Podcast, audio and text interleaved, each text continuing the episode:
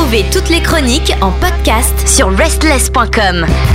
Bienvenue à vous toutes et à vous tous dans cette chronique. Oui, nous sommes euh, jeudi et c'est l'heure de faire un point sur l'actualité footballistique dans sa déborde de foot.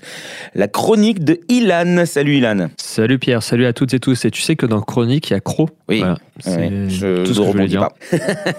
Alors qu'est-ce qui s'est passé? Parce que je pense qu'il s'est déjà passé beaucoup de choses en une semaine. Bah, il s'est passé plus ou moins de choses parce que là, on est un peu dans une période où le championnat de France ralentit euh, un petit peu. Mhm. Mais par contre, niveau effets spéciaux, euh, on a encore euh, pris plein les yeux. Alors, une enquête a été ouverte pour harcèlement moral et sexuel à l'encontre de Noël Legrette. Oui, bon, Donc ça, c'est autre chose que l'audit sur la Fédération française et autre chose que sa, pas sa mise à pied, mais un petit peu sa mise en retrait euh, de la présidence euh, de la Fédération euh, qui avait décidé, été décidée la semaine dernière. Mhm. Euh, sachant qu'ils se réunissent encore aujourd'hui, le COMEX. voici, voilà. Et donc, lui a répondu via la voix de ses avocats, où il s'étonne d'apprendre par voie de presse l'ouverture d'une enquête et les nombreuses interférences et pressions politiques venues, selon lui, de la ministre des Sports, Amélie Oudéa Castera. Qu'il a- Voilà. Donc apprécie pas a vraiment, priori. il, vraiment, il peut pas la piffrer, j'ai l'impression. Ouais.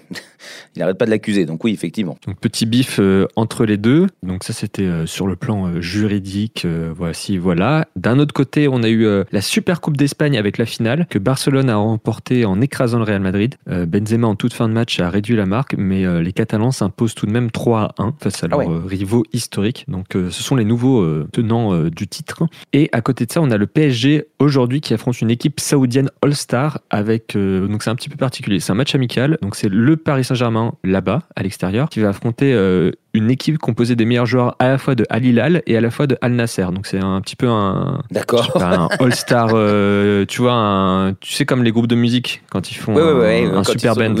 Exactement. Donc euh, c'est tout de suite, c'est à 18h sur Bein Sport 2 et je vais vous donner la compo que j'ai sous les yeux qui vient d'apparaître. Donc euh, Navas euh, va jouer presque pour la première fois avec l'équipe. Il y aura en défense Bernat, le jeune Bichi Abou Hakimi. Voilà, donc c'est une défense un peu particulière. Attends, ils sont où les autres Ah non, on a Ramos aussi en défense. Mbappé sera titulaire, Messi, Neymar. Et après au milieu, on aura Vitinha, Soler et Sanchez. Donc euh, je pense qu'après c'est contractuel. Tu sais que euh, souvent sur les matchs amicaux, là il y a des grosses grosses sommes euh, en jeu et c'est contractuel que certains joueurs doivent jouer parce que si t'envoies euh, ton équipe réserviste, bah tu payes, t'as un peu payé un match amical pour rien, tu vois. Ouais, ouais, si bien sûr. les supporters viennent et que t'as pas Messi, Mbappé, Neymar, voilà. Et de l'autre côté, euh, bon, on les connaît un peu moins les joueurs de cette équipe de All-Star, mais il y a quand même euh, un certain Cristiano Ronaldo. Je sais pas si vous vous C'est ce que de j'allais dire, un mec qui joue en Europe à une certaine époque Oui. pas si lointaine que ça, mais voilà, euh, peut-être le dernier affrontement euh, sur un carré vert, en, un rectangle vert entre Messi et Ronaldo. Ah, pourquoi? Bah, parce que c'était un duel historique à l'époque de la Liga, quand l'un jouait au Real Madrid et l'un jouait à Barcelone. Ils se sont affrontés des dizaines et des dizaines de fois. D'accord. Euh, là, euh, il y aura plus euh, trop d'occasions euh, pour que les deux euh, se retrouvent l'un face à l'autre.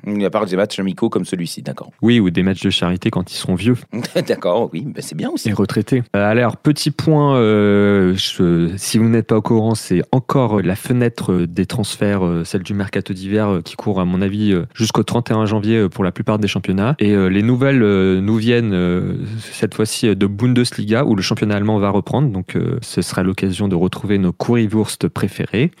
Bon. Yann Sommer vient de signer au Bayern Munich pour remplacer Manuel Neuer. Manuel Neuer, très très grand gardien à la fois de la sélection allemande et du Bayern Munich, qui s'est blessé et pour une période assez longue. Donc le Bayern Munich a enfin trouvé euh, un remplaçant. Euh, on sait qu'il voulait euh, éventuellement rapatrier le gardien de Monaco qui leur appartient, qui est en prêt. Ils n'ont pas réussi à, à se mettre d'accord. Mais là, avec Yann Sommer, le gardien suisse, ex donc euh, Mönchengladbach, l'accord a été trouvé. Il est arrivé. Je crois que je sais plus si c'était hier, ou aujourd'hui, qui passait sa visite médicale, mais donc c'est fait et signé. Mhm. Et par un jeu de chaises musicales, Benjamin Lecomte, lui, se retrouve à revenir en France et dans les cages de Montpellier, vu que le gardien de Montpellier, lui, va remplacer Yann Sommer euh, à Mönchengladbach. Donc, euh, alors à euh, Montpellier, ils ont dû retrouver un gardien pour remplacer celui qui est parti remplacer celui qui était parti remplacer. Waouh T'as suivi ou pas? Mais j'ai suivi, tout à fait. Je pense que tout le monde a compris, parce que tu expliques très bien. Alors Yann Sommer, si vous le connaissez pas, c'est le gardien de la Suisse qu'on a affronté malheureusement à l'Euro euh, 2020 euh, qui se déroulait en 2021, là où on a perdu. Mm. Mm, Oui, je reviens pas dessus. Donc euh, voilà, gardien très très fort. C'est euh, presque tout euh, pour cette fenêtre transfert. Je vais vous préciser que Memphis Depay, qu'on a bien connu en championnat de France parce qu'il a joué à Lyon pendant quelques années, avait rejoint Barcelone il y a deux ans et c'en est déjà fini pour son aventure catalane où il n'aura jamais su s'imposer et il est transféré à un concurrent direct du FC Barcelone puisqu'il va aller à l'Atlético de Madrid. Ah oui. Euh, voilà, donc l'Atlético de Madrid où évoluent Griezmann et Morata en attaque, sachant que Joao Félix, euh, lui, est parti euh, il y a une ou deux semaines à Chelsea pour un prêt payant sans option d'achat. Donc c'est assez particulier. Donc Chelsea qui se cherchait un attaquant euh, et euh, qui n'a pas forcément trouvé, s'est dit bon bah on va acheter un attaquant pour une courte période, voilà, enfin dans une forme de prêt Mhm, oui, mais, mais payant. Et le, le bougre a pris un carton rouge dès son premier match. Oh merde. Pardon. Il est arrivé en Angleterre, il s'est dit c'est open bar, on peut lancer des tacles, sauf que bon, le, le tacle au niveau du genou, euh, il s'est pris rouge euh, à l'heure de jeu et son équipe euh, s'est inclinée ensuite. Donc, Bon, euh, bah, mauvaise première pour ouais. Joao Félix. C'est pas la bonne expérience, quoi. Ouais. Au retour en Ligue 1, cette fois avec le FC Lorient, qui fait une très bonne euh, première partie de saison, mais qui va se faire euh, dépouiller lors de ce mercato, en grande partie par Bournemouth, qui cherche à enrôler le jeune prodige euh, français Enzo Lefebvre. Donc peut-être que certains ne le connaissent pas, mais c'est un joueur qui évolue avec l'équipe de France junior, avec nos Bleuets, qui est un milieu de terrain très très bon, avec un très bon pied pour les coups francs. Donc ça, c'est en pourparler avec Bournemouth. De l'autre côté, on a un accord qui a déjà été conclu entre le FC Lorient et Bournemouth pour le transfert de Dango Ouattara. Et les négociations ont fortement été aidées par euh, le fait que euh, le FC Lorient appartienne désormais à 33% à Bill Foley. Bill Foley qui est euh, l'actionneur principal de Bournemouth. Donc ça aide pour les négociations quand euh, C'est le le même proprio. propriétaire des Mmh. deux clubs, c'est la même personne. Forcément. C'est-à-dire qu'il s'assoit d'un d'une côté du table et il dit euh, Ouais, euh, moi j'aimerais bien vous acheter euh, Ouattara. Et après il se rassoit de l'autre côté et il fait Ah, bah moi j'aimerais bien vous le vendre Ouattara. Et après il tombe d'accord. C'est Ça tombe bien, hein. Ça tombe Mhm. bien quand même. Plutôt Les choses mal. sont bien faites hein, quand Ah même. hein. ah, les négociations se passent comme sur des roulettes. Entre ces deux clubs, en tout cas. Et le FC Lorient pourrait encore se faire dépouiller parce que Nice a fait une nouvelle offre pour débaucher Terem Moffi. Voilà, ils ont encore augmenté euh, leur offre pour euh, euh, s'accaparer cet attaquant lorientais. Donc euh, Lorient qui va finir. bon, ils ont l'impression de. En fait, ils se sont dit on est déjà, on a déjà quasiment assuré notre maintien et notre non relégation. Ouais. Donc la deuxième partie de saison, voilà, on s'en fout et maintenant on vend et on récupère du cash. C'est une façon de voir les choses, mais il y aura la saison d'après. Mais enfin, bon, après, je. Parce que là, se séparer de trois de ses titulaires d'un coup, ça va faire mal pour Lorient. Surtout Ah quand bah, c'est pas. C'est pas le PSG avec euh, une pléthore de joueurs euh, derrière euh, pour remplacer quoi. Il y a une stratégie après laquelle, bon, ça, c'est pas très logique. Enfin, moi, ça, je comprends pas en tout cas cette logique. La stratégie, elle s'appelle les pépettes.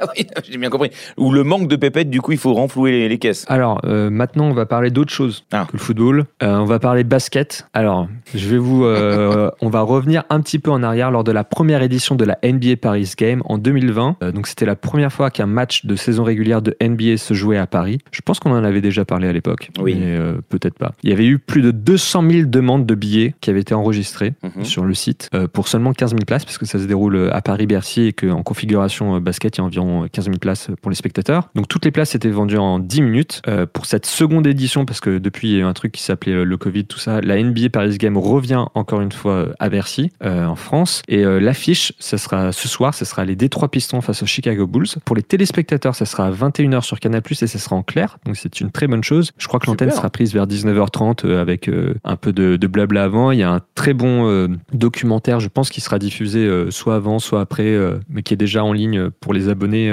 qui, sur Georges Eddy, qui a été le, le commentateur phare Tout à fait. pendant près de 40 ans sur Canal+. Et c'est un peu celui qui a fait découvrir la NBA à tout le monde, même aux joueurs professionnels euh, actuels euh, français. Et euh, bah, j'espère et je souhaite euh, que ça sera un, un beau match avec beaucoup de spectacles pour les spectateurs qui ont déboursé en moyenne 500 euros par ticket. Ah ouais, quand même. Et, 500 boules. euh, C'est quand même euh, 500 boules à 15 000 places. Oh, bah, ça va, ils se mettent bien quand même. Bon, il faut payer le voyage, mais enfin. Alors, il paraît que la France est le premier euh, pays européen euh, sur le merchandising et sur les abonnements euh, NBA. Donc c'est pour ça que la NBA se délocalise euh, lors d'un match chez nous. Ça avait été le cas plusieurs fois à Londres, plusieurs fois au Japon également. Euh, voilà, donc la NBA qui essaie de d'un peu conquérir euh, le monde entier et de rivaliser euh, avec la Ligue des champions de, de foot cette fois-ci pour savoir euh, qui aura l'organisation et le plus de spectateurs et le plus d'emprise sur le monde entier. Mhm. Euh, mais sachez que pour ces euh, 500 euros en moyenne par ticket, vous pouvez prendre un aller-retour Paris-Charles de Gaulle JFK et un ticket au Barclays Center pour voir jouer les Brooklyn Nets. Et en plus, vous pouvez même vous payer un hot dog avec. Waouh Eh ben. Après, vous pouvez aussi aller essayer d'aller à Bercy en- pendant un jour de grève, hein, mais euh, Ah oui, c'est vrai, c'est aujourd'hui. Oh, putain. oh, il y a un grand parking. Les gens c'est pas la même empreinte carbone par contre. C'est pas la même empreinte carbone, mais c'est peut-être pas la même ambiance. Non, c'est sûr. Mais bon, écoutez. euh, Mais euh, j'imagine que c'est des spectateurs euh, parce que pour enregistrer, euh, alors soit il y a énormément de fans de NBA richissimes en France pour faire 200 000 demandes sur le site, soit euh, c'est peut-être des spectateurs, euh, soit des très fortunés américains euh, qui viennent pour l'occasion et qui disent on va visiter Paris, soit peut-être des fans de NBA européens de toute l'Europe qui en profitent pour venir à Paris euh, voir euh, leurs joueurs préférés. C'est ce que j'ai cru lire hein, sur euh, différents articles, c'est que justement plein de, de touristes, même en dehors de l'Europe, se permettent de venir à Paris, qui est moins loin que d'aller aux États-Unis. Donc euh, du coup, euh, 500 balles, bah, ils se disent que ça fait quand même une économie. Oui, et puis il y a d'autres choses à voir à Paris euh, en plus oui, euh, avant ou après le match, Ils peuvent se faire une petite tour Eiffel et un match de basket, quoi. ou un Disneyland Paris. Ah, c'est vrai, il y a aussi ça. Ah, c'est beau l'Amérique. Euh, Il n'y a pas eu une histoire aussi avec euh, le Parc des Princes, là? J'ai cru voir passer euh, Ah, quelques... mais ça c'est le, le- le- le feuilleton Parc des Princes. Alors le feuilleton Parc des Princes, euh, de quoi s'agit-il? La présidence du PSG loue le, Le stade via une filiale, elle loue le stade à la mairie de- qui appart- le stade qui appartient à la mairie de Paris. Hmm. Elle le loue, je crois, pour euh, à peu près euh, un million d'euros par an. Oui, ça me paraît peu, mais pourquoi pas? Très bien. Et après, et ouais, ouais, je crois que c'est, je crois que c'est dans cet ordre de grandeur-là que c'est assez peu. Et après, il y a des primes selon euh, les résultats du club qui sont versés à la mairie de Paris. Ce que souhaite euh, faire euh, la présidence qatari du PSG, c'est agrandir le stade parce que là, le stade il est toujours plein. Mhm. Et euh, le fait de, de ne pouvoir accueillir, je crois que c'est 46 000 places, non, le Parc des Princes, un truc comme ça. Je ne sais absolument Le pas. fait de pouvoir euh, accueillir, euh, entre guillemets, euh, pas plus de public, pour eux, c'est une perte de recettes sur la billetterie. Mhm. Et donc, ils souhaiteraient euh, agrandir le stade et faire des travaux très très chers. Sauf que euh, ils veulent agrandir le stade, mais ils sont que locataires. Donc, ils aimeraient agrandir le stade et en être propriétaires. Sauf qu'ils veulent l'acheter pour une somme dérisoire. Ce à quoi la mairie de Paris a répondu bah écoutez, euh, vous voulez nous acheter le stade pour moins cher que Icardi, donc ça va pas le faire. Mhm. Et donc, euh, bah, c'est un peu euh, des enchères. euh, Enfin, des enchères, c'est par voie de presse où l'un Oui. se tacle l'autre, essaye de négocier, etc. Une possibilité, ce serait un contrat euh, très longue durée de location. Comme ça, euh, eux peuvent faire leur agrandissement et payer l'agrandissement, tout en étant sûrs qu'ils resteront euh, Locataire. locataires du Parc des Princes Mm. pour, euh, pour longtemps, quoi, et pas de faire les travaux et de pouvoir être mis à la porte euh, Bien sûr, une juste sécurité. après. Parce que des travaux, c'est euh, là, c'est beaucoup plus cher que le prix de la location. Oui, non, j'imagine euh, bien, des dizaines, voire des centaines centaines de de millions millions. d'euros. évidemment, parce qu'en plus, euh, il- ça manque de place par là, donc euh, il faut les placer, les, Ouais. les nouveaux spectateurs. Et mais après, eux sont, eux disent qu'ils veulent l'acheter, mais ils veulent l'acheter à un prix dérisoire. Voilà. Il y a aussi l'éventualité de déplacer, pas le stade, mais de déplacer l'équipe au stade de France. Mhm. Euh, voilà, ou de, ou de juste construire euh, un autre stade euh, ailleurs, etc. Et donc c'est un peu, tout ça est très politique vu que le PSG est un petit peu détenu par un État qui n'est pas l'État français. Donc Bien sûr. Bon, écoute, euh, feuilleton à, à suivre et on verra bien ce qui va se passer. Mais c'est vrai qu'un stade un peu plus grand, ça ferait plaisir à beaucoup, beaucoup de fans du PSG de pouvoir s'y abonner. Parce qu'il y en a beaucoup qui sont sur liste d'attente. Bah, a priori, ça, je vois le, modèle économique, c'est pas trop pour s'abonner, plus que pour faire venir des touristes euh, au stade. Il n'y a pas de raison. Écoute, on verra bien. Merci beaucoup, Ilan. Je t'en prie. Toutes nos émissions et chroniques sont maintenant disponibles sur vos plateformes de podcast préférées. Spotify, Deezer, Apple, Amazon. N'hésitez pas à vous abonner.